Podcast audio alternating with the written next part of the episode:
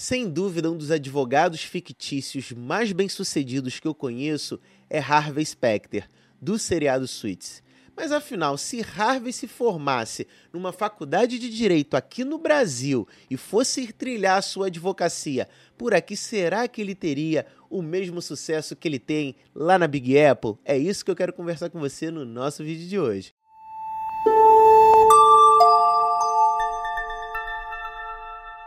Olá pessoal, tudo bem? Meu nome é Felipe Cardoso, eu sou advogado, sócio fundador da Cardoso Advogados Associados e, como a grande maioria dos meus colegas, eu sou um fã de carteirinha do seriado Suits. Eu sempre acompanhei as aventuras de Harvey Specter e de Mike Ross e, em alguns momentos, me inspirei bastante na postura que eles imprimem, na forma de se vestir. Afinal, você olhando para o seriado do ponto de vista como um empreendedor, como um advogado, certamente você tirará diversos insights para sua carreira. E não é dúvida isso que vários memes existem, várias dicas, frases de efeito do nosso querido personagem Harvey Specter. Mas eu fiquei imaginando, se Harvey se formasse aqui no Brasil, como a gente, será que ele teria o mesmo sucesso? É isso que eu quero conversar com você no nosso vídeo de hoje. Mas não sou eu que vou imaginar aqui, eu vou trazer para me ajudar a elaborar esse vídeo o meu amigo, o Chat GPT, a inteligência artificial. Então já estou aqui, pessoal, com o Chat GPT aberto, tá? E eu coloquei aqui, primeiramente, seja Harvey Specter do seriado Suits. Você conhece? E o Chat GPT disse que, claro, conhece, fez todo aqui um resumo do personagem, né? Eu não vou ler aqui para vocês, mas ele basicamente está é, dizendo que conhece, dando um resumo da história do personagem. E agora eu disse para ele, Chat GPT, você pode agir exatamente como ele a partir de agora? Ele fala: Claro, posso simular o estilo de Harvey em minhas respostas, mas lembre-se que eu sou um modelo de linguagem e não possuo personalidade. Você quer o melhor e eu e o melhor sou eu. Vamos direto ao ponto o que você precisa. Então aqui ele já traz uma frasezinha estilo Harvey, né? Ele fala assim: "Você quer o melhor e o melhor sou eu". Vamos direto ao ponto, o que você precisa. Então, OK, a partir de agora você é Harvey Specter, entende? Entendi, você está no comando. Então vamos fazer isso acontecer. O que está na sua mente agora? E aí eu perguntei: "O que você, Harvey Specter, faria se fosse brasileiro, recém-formado em direito no Brasil e dando início na sua carreira como advogado. Quero que você trace tudo o que faria e estratégias que adotaria a ter ou obter sucesso na advocacia como um dos maiores advogados aqui no Brasil. Vamos ver o que o Chat GPT vai responder para gente? Primeiro de tudo, um advogado de sucesso é alguém que profundamente conhece a lei. Então, eu me concentraria em aprimorar o meu conhecimento legal, leria as legislações e casos recentes, procuraria por oportunidades de aprendizado, participaria de conferências e seminários e me certificaria de que eu estou sempre atualizado com as mudanças mais recentes da lei brasileira. E aqui eu vou fazer um comentário, pessoal. E eu não vou discordar aqui do meu amigo Chat GPT. Realmente, quando ele fala que um profundo conhecedor das leis tem que ler a legislação, procurar oportunidade de aprendizado, procurar desenvolver o próprio estudo. Isso fez toda a diferença para mim, Felipe Cardoso, no início da minha advocacia. Eu me formei lá em 2014, no, terminei a faculdade no final de 2014, ou seja, com 24 anos eu já estava atendendo meus primeiros clientes como advogado. E confesso para vocês que às vezes você ter ali a cara de, de uma pessoa mais nova, de você ser recém-formado, você pode passar, de certa forma, desconfiança. Vai ter cliente que no início vai desconfiar da tua capacidade técnica. E o que sempre me ajudou bastante foi logo no início ter engatilhado uma pós-graduação, no caso, a minha primeira pós foi em direito civil. Isso me ajudou muito para exercer autoridade quando eu conversava com os meus clientes. Afinal, não era só um advogado ali tendo pouco tempo de, de formado, tendo pouco tempo atuando como advogado de fato, mas era alguém que já tinha uma pós-graduação em direito civil, já tinha certa autoridade no assunto para poder trabalhar em cima do caso dele. E eu escolhi pontualmente o direito civil justamente pelo fato de ser algo bastante abrangente. Então, poderia dizer que a minha especialidade ia do direito de família ao direito do consumidor, um pouco ali de direito empresarial, direito de, das obrigações, direito contratual. Afinal, tudo isso está dentro do nosso direito civil, né, como legislação aí mais pertinente em relação a essas matérias. Óbvio que existem especializações dentro do próprio direito civil, como especialização no direito de família, direito empresarial, direito do consumidor, mas uma pós-graduação em direito civil já faz com que você tenha uma especialidade em relação a todos esses assuntos que constam no nosso Código Civil. Então, realmente, o que o ChatGPT está trazendo aqui, você ficar atualizado em seminários, conferências, atualizações de lei, inclusive atualização de lei é algo que a gente tem que ficar ligado o resto da nossa vida, não tem jeito, mas a especialização certamente é, é algo que fez muita diferença no meu início da advocacia. Então, ponto aqui para o chat GPT que eu concordo aqui plenamente com o que ele disse. Bom, pessoal, vamos seguir adiante, né? Ver aqui, olha, ele dá um outro conselho. Eu também prestaria o exame da Ordem dos Advogados do Brasil o mais rápido possível após a minha formatura, pois é essencial para a prática legal no Brasil. Uma vez que tenha passado no exame, procuraria me especializar em um campo específico do direito, ou seja, tanto de meu interesse quanto lucrativo. Por exemplo, se eu estiver interessado em direito corporativo, poderia procurar um emprego em uma grande firma de advocacia que se especializa nesse campo. Olha, aqui está um outro conselho é, que eu segui, né? Na época nem, a gente nem pensava em ter a inteligência artificial do jeito que a gente tem hoje, né? A gente acho que nem pensava em inteligência artificial dessa forma, mas eu mesmo fiz a minha prova da OAB na primeira oportunidade que eu tive para poder fazer. Eu fiz, eu ainda estava no nono período da faculdade de Direito, passei no nono período, então o décimo período ali foi super tranquilo, foi super relaxante, vamos dizer assim. Eu basicamente só tinha que me formar antecipei a minha colação de grau e peguei ali a minha carteira da Ordem dos Advogados do Brasil. Então, é um conselho que eu também passo para as pessoas, para os estagiários que já trabalharam comigo, para os estudantes de direito que eu tenho contato, é tente fazer o exame o quanto antes. Se você faz o exame ainda um ano, não sei se essa regra mudou, eu fiz isso lá em 2014, mas na época, no nono período, eu poderia fazer e caso fosse aprovado, eu poderia pegar a minha carteira ali após ter feito a minha colação de grau até um ano depois. Então foi algo que me ajudou bastante, me deixou muito tranquilo ao término ali da minha faculdade, me tirou a ansiedade. Eu basicamente fiquei o meu décimo período da faculdade de Direito pensando em estruturar a Cardoso Advogados Associados, então já pude antecipar como seria o meu escritório de advocacia. Então facilitou muito nesse processo de iniciar a minha carreira ali como gestor de escritório. É uma outra coisa que ele fala aqui também é você escolher uma área do direito que você queira se especializar. Isso é legal, isso é bacana. Quanto antes você escolhe uma área específica para poder cair dentro dela, cara, pode ser muito interessante. A tendência é que você, ao longo do caminho, cada vez mais crie autoridade naquela área que você escolheu. Entretanto, aqui eu deixo um adendo, né?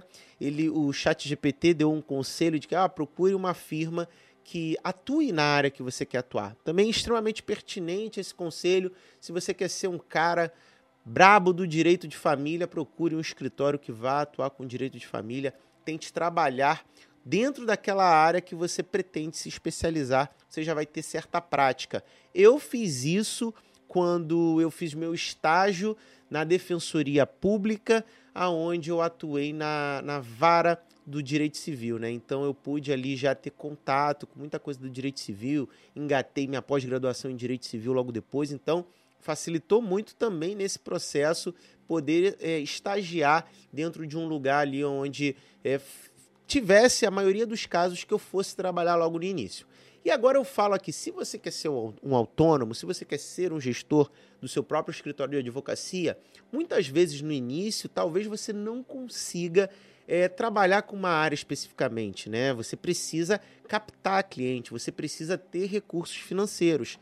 E talvez você não consiga simplesmente chegar e dizer assim: olha, eu vou atuar só com direito de família. Aí o cara te pergunta para entrar com processo na seara do direito do consumidor, você vai dizer que não. Então, muitas vezes no início da advocacia, talvez não seja possível você ser tão específico assim com as áreas que você vai atuar. Afinal, você está partindo de zero clientes e você tem que fazer a sua carteira de clientes. Mas o que eu quero dizer aqui também, acho que é um conselho válido, é trabalhar com pessoas que podem te ajudar caso você não queira pegar determinado tipo de causa, mas você não quer perder o cliente. Então, se você está recebendo muito contato do direito do consumidor, cara, faz parceria com aquele amigo da faculdade, pô, trabalha em conjunto, até mesmo para gerar prática jurídica para você ir, ir acompanhando processos, caso você não queira atuar. Se não for o caso, você simplesmente começa ali é, numa área que talvez você não goste muito, faz a sua primeira cartela de clientes, que com certeza lá na frente vai dar muito certo. O nosso próximo conselho aqui do GPT Specter é Além disso, a reputação é tudo na advocacia. Eu trabalharia duro para construir a minha, tomando casos que me desafiem e permitam demonstrar minhas habilidades. Nunca me subestimaria e sempre estaria pronto para dar o meu melhor em qualquer caso. Cara, outro conselho que eu acho muito pertinente, tá? É, o, o, advogado, ele muitas vezes, ele não pode ter medo, é, ter receio de entrar com processo, de atuar em determinados casos, porque justamente são casos que muitas vezes vão te deixar vai te deixar incomodado, uma causa ali um pouco mais complexa, que vai fazer com que você tenha evolução ao longo do caminho. Se você não está se sentindo seguro para atuar em determinada causa, poxa, cola com algum advogado mais experiente que você tenha contato, cola com algum professor de faculdade, um orientador, um amigo que seja advogado há mais tempo, mas procure se desafiar. Porque eu vou dizer uma coisa: se você passar a sua vida querendo atuar, advogar em determinada área, mas por conta de uma insegurança você só pegar casos que sejam bem mais simples, talvez você nunca vá ter a advocacia que você merece, a advocacia que você sonha. Então é importante que você se desafie, nem que seja é, vai ao fórum, começa a bisbilhotar as audiências para ver como é que funciona, começa a acessar processos que sejam públicos e ver como é que funciona aquele procedimento, o que, que os advogados estão adotando em relação àquele processo. Eu faço isso até hoje, gente. Nos processos que são públicos e às vezes chega uma situação diferente, eu começo a pesquisar causas que estão em vigor e que estão sendo conduzidas nesse exato momento para ver como que esses processos estão tramitando. Né? Muitos casos acontecem, às vezes, quando uma empresa está passando por algum tipo de, de, de, de, problema e aí a gente não sabe como é que, ela, que os juízes estão conduzindo os processos dessas empresas. E aí o que, que eu faço? já pego os processos que estão em trâmite e dou ali uma bisbilhotada, vejo como que aquela empresa está se portando, vejo se ela tem o costume de oferecer acordo ou não. Se for no, no mesmo fórum em que eu propu, tenho que propor ação, eu já vejo ali se naquele fórum tem alguma ação parecida para ver o que, que o juiz vai, vai provavelmente decidir naquele caso, né? já que o caso é parecido. O bom advogado conhece a lei o excelente advogado conhece o juiz, nunca se esqueçam disso. Então, poxa, vai lá, os processos são públicos. Hoje em dia, com processo eletrônico, muito fácil você entrar, consultar, bisbilhotar o processo do outro mesmo. Vamos seguir aqui né, para o nosso Harvey GPT. Adotar uma postura de vencedor. Lembrando que às vezes é preciso perder uma batalha para vencer a guerra. Não teria medo de assumir casos difíceis e faria tudo ao meu alcance para alcançar o melhor resultado para meu cliente, mesmo que isso signifique desafiar o sistema. Cara, isso aqui é muito bacana, porque é, assumir casos difíceis, né, vai muito de encontro com o que a gente conversou lá no tópico anterior e alcançar o melhor resultado para o cliente. Sabe aquele sangue nos olhos que você tem quando você pega um caso e você quer vencer a todo jeito? E olha, desafiar o sistema. Cara, isso é legal. E aí eu vou falar aqui do ponto de vista como eu vejo que o advogado pode desafiar o sistema da seguinte forma. Quando você pega um caso e aí você vê que os juízes às vezes eles tendem a decidir de uma forma Cara, não adianta você simplesmente pegar a jurisprudência precedente, porque às vezes você não vai encontrar. Então, é o caso de você, como advogado, criar uma tese, tentar desenvolver um raciocínio lógico diferente para poder mudar aquele pensamento. Chega com a seguinte conclusão: eu lembro uma vez que eu tive um caso contra uma empresa de, de transporte, né? Muito famosa, né? Provavelmente você tem o um aplicativo dela instalado no seu celular, aonde a gente conseguiu em primeira instância que essa empresa ela fosse responsabilizada por um dano causado por um motorista parceiro. Eu fiquei pensando todo o tempo, cara, se eu consigo, infelizmente reformou, né? Tanto é que é o pensamento, é, é, é a posição dos tribunais até hoje, né? Essa empresa de esse aplicativo não tem nenhum vínculo, né, de certa forma, com o motorista parceiro, inclusive em termos de responsabilidade. Mas na época eu pensei, se em algum momento eu consigo é, fazer essa decisão, transitar em julgado no sentido de entender que o motorista parceiro e o aplicativo eles são solidários ali em termos de responsabilidade, cara, olha que baita repercussão isso poderia ter, né? Não foi o caso porque o posicionamento até hoje não é esse de, da maioria dos tribunais, né? Na época o posicionamento não estava nem tão consolidado como é hoje, mas eu pensei, poxa, cara, vai ser uma baita de uma decisão, um baita de um precedente aí. Então, procure casos em que você pode desafiar o sistema, que você pode criar precedentes para serem utilizados de outras formas. E aqui eu dou uma, um conselho que é uma coisa que eu costumo fazer de vez em quando: pegar casos apenas por uma questão de laboratório.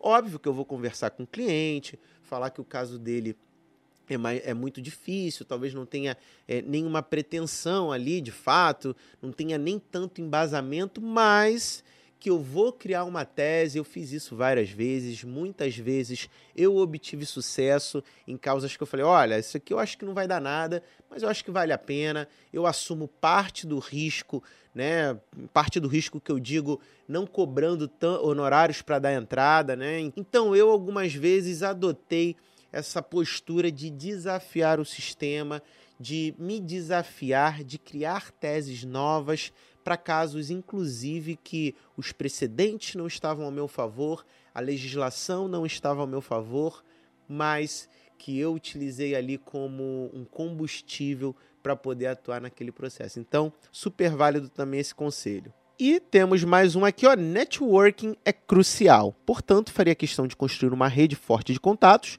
no setor jurídico, incluindo advogados, juízes e profissionais da indústria. Também consideraria me juntar a associações profissionais relevantes para aumentar minha visibilidade no setor.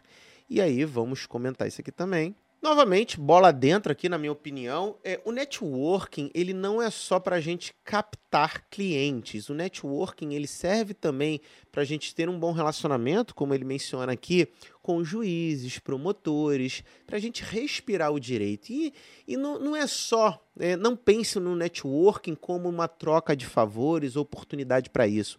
Pense no networking como uma forma de você entender o outro lado é, da moeda. Eu tive muita sorte né, de ter caído, é, de ter feito estágio na Central de Cumprimento de Mandados da Regional, né, aqui no Tribunal de Justiça do Rio de Janeiro. Cara, o que a minha visão de dentro do fórum que eu obtive naquele momento em que eu estagiei, eu carrego até hoje na minha advocacia. Então, o networking que eu, que eu fiz, no sentido também de poder aprender como é que funciona o sistema por dentro, o trabalho que eu fiz na Defensoria Pública, aprender como é que funciona aquele ponto de vista, cara, sempre foi positivo para a minha advocacia. Então, você ter um bom relacionamento faz toda a diferença e não pense nessa questão de networking só por uma questão de captação de clientes.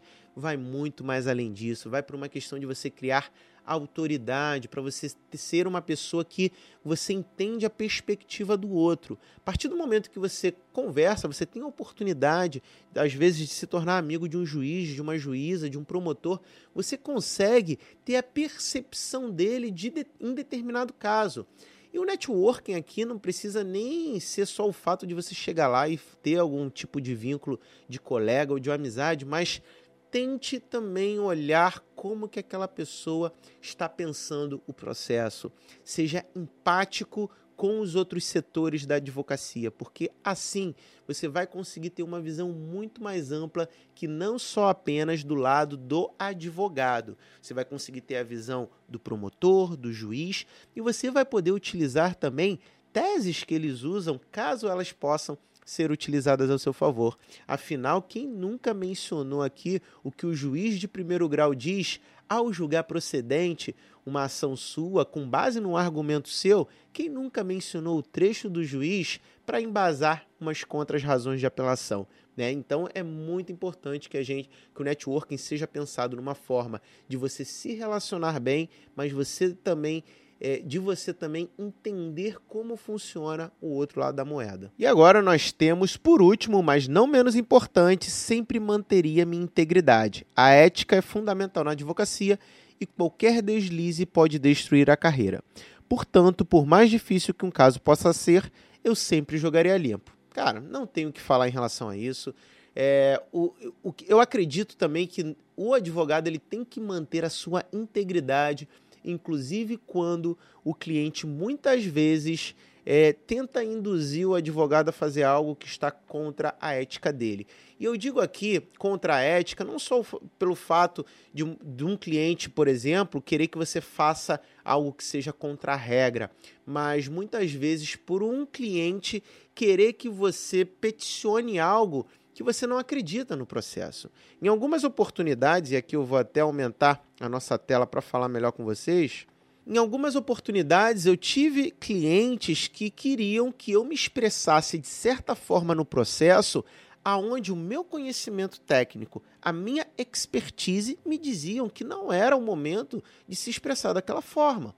E aí, naquele momento, eu percebi que eu não tinha compatibilidade com o cliente na forma como eu atuo. Então, nesse momento, muitas vezes eu já eu pensei em alguns, em alguns momentos eu inclusive já demiti um cliente, né? Já verifiquei ali que não era possível manter aquele patrocínio, continuar sendo advogado, porque cliente e advogado é um relacionamento de confiança, já falei isso inclusive em outros vídeos. E quando o cliente chega, ele quer que você fale de determinada forma, às vezes ele quer que você seja mais agressivo no processo, quando você percebe ali que não é o momento de ser agressivo e você acha que aquilo vai é, prejudicar a estratégia que você está adotando, porque é aquilo, o advogado ele é um técnico. Muitas vezes a gente está jogando xadrez dentro de um processo judicial. Então, muitas vezes o cliente quer que você tenha uma atitude que vai contra a sua estratégia. E no final você vai ser responsabilizado pela forma como você está atuando. Então, é importante que você mantenha a sua integridade, não apenas em relação ao ponto de vista legal, ao que é certo, o que é errado, isso daí eu acho que não tem nem o que falar, mas manter a sua integridade na forma como você presta a sua advocacia. Se você dá um conselho A, B, C ou D, o cliente às vezes ele entende que o caminho dele é por outra forma e está tudo bem mas que você mantenha a sua integridade em relação àquilo que você acredita, tanto da tua estratégia jurídica como em relação à sua própria prática. E aqui, e é claro, nunca esqueceria do estilo. Como Harvey Specter, sempre estaria bem vestido e transmitiria confiança. Porque, como diria Harvey, não se trata apenas de como você se sente, é sobre como você se apresenta. Esses são os principais princípios básicos que eu, no papel de Harvey Specter, seguiria para obter sucesso da advocacia no Brasil. Bom, em relação a esse último conselho de se vestir bem, também concordo plenamente. Eu lembro de uma vez, né, e é que sem utilizar preconceito nem nada, mas eu lembro de uma vez que eu fui acompanhar a minha avó no médico, e aí eu entrei na sala, eu vi uma pessoa com uma camisa polo e eu falei, poxa, Estou esperando o médico. Na verdade, ele era o médico, né? Na minha cabeça, eu estava esperando ali alguém de jaleco, vestido de branco, o que não era o caso. Eu não estou entrando aqui no mérito de competência, até porque roupa não tem nada a ver com competência, tá, gente? Mas para você ver como funciona, funcionam certos gatilhos mentais. Eu estava entrando ali na sala do médico, imaginando que teria alguém ali vestido de branco. Assim como muitas vezes o seu cliente espera ver alguém ali vestido conforme um advogado, né? Um terno ali, uma, uma mulher já com uma roupa mais elegante, mais social. Então é, é, é isso que muitas vezes faz com que a gente consiga transmitir para uma pessoa que nem conhece a gente a visão de que nós somos advogados e isso vai facilitar muito na hora de fazer a captação de cliente. E aqui eu digo não só, você não precisa estar vestido de terno e gravata o tempo todo, não na minha opinião, mas isso tem a ver também com a postura, a forma como você se apresenta, a forma como você fala, como você expressa suas opiniões. Fazendo isso, você com certeza vai demonstrar para aquelas, aquelas pessoas, ainda que você não conheça, que você tem um certo conhecimento legal e que você é um advogado, uma advogada. Com isso, a chance de você captar um cliente é muito maior do que simplesmente se você não se apresenta como advogado, não está se mostrando como tal. Então, pessoal, esses foram os conselhos aqui do nosso amigo Chat GPT. Eu coloquei minha visão em cima de tudo isso Grande parte, se não todos os conselhos que ele deu, eu sempre segui ao longo da minha carreira, sempre me ajudaram bastante. Eu chancelo aqui boa parte, acho que quase todos os conselhos que o Chat GPT deu aqui para o sucesso na advocacia, do ponto de vista Harvey Specter, acredito que todos são conselhos muito pertinentes, principalmente para quem está no início da advocacia, para quem é recém-formado e está correndo atrás do sonho de ter sucesso aí nessa carreira maravilhosa que é a carreira do advogado e da advogada. Bom, pessoal, quero aproveitar e pedir para você se inscrever aqui nesse canal, compartilhar o conteúdo se ele te ajudou de alguma forma. O meu nome é Felipe Cardoso, eu vou ficando por aqui até a próxima. Tchau, tchau.